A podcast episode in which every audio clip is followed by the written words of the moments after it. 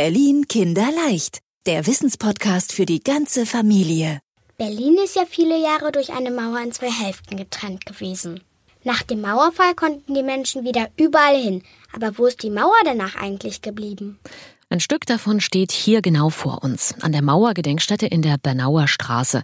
Hier hat im Juni 1990 so ganz offiziell der Komplettabriss der Mauer begonnen.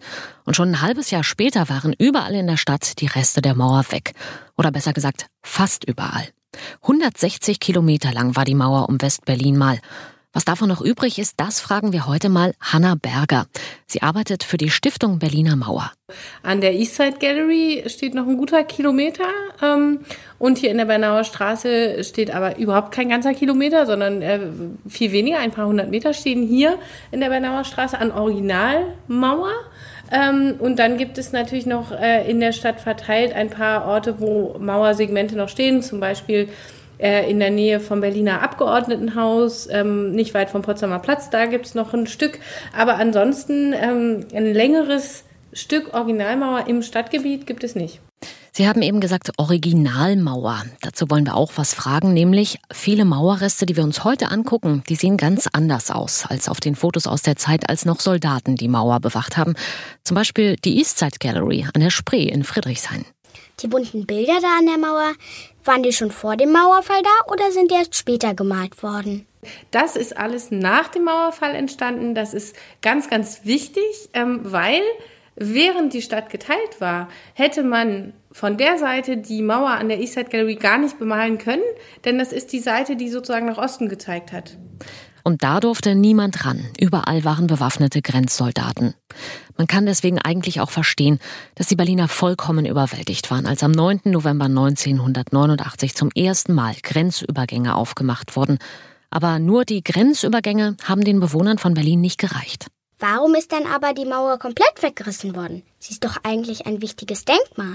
Weil äh, 1989, als die Mauer fiel, ganz viele Menschen sie einfach nicht mehr sehen wollten, sondern sie wollten, dass die Stadt offen ist, dass man überall über die Straße laufen kann und dass nicht mehr Straßen äh, sozusagen gesperrt sind durch Mauern. Und ähm, die, diese Mauer hat ja auch viel Leid über die Menschen gebracht.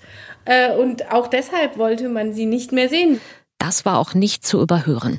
Das hier sind Demonstranten an der Mauer am 11. November, also zwei Tage nachdem das erste Mal die Grenze geöffnet wurde. Die Mauer muss weg! Die Mauer muss weg! Die Mauer muss weg! Und die Berliner haben nicht nur gerufen und gefordert. Viele haben schon in den Wochen danach selber angepackt.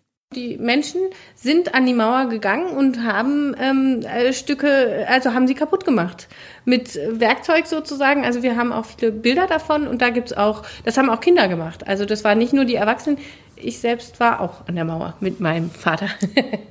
also da haben sehr viele äh, sozusagen sich beteiligt. Und das ist auch ein, ein sehr charakteristisches Geräusch sozusagen aus der Zeit, dass dieses ähm, Picken sozusagen an der Mauer und dass dann kleine Teile rausfallen. Und das sind diese ganzen kleinen Mauerstücke. Das Picken an der Mauer. Mauerspechte, hat man zu den Leuten gesagt. Manche haben die Mauerstücke gesammelt und verkauft, aber viele Berliner haben die Teile auch selber behalten. So wie diese junge Frau, die hier in der Bernauer Straße damals von einem Reporterteam interviewt wurde.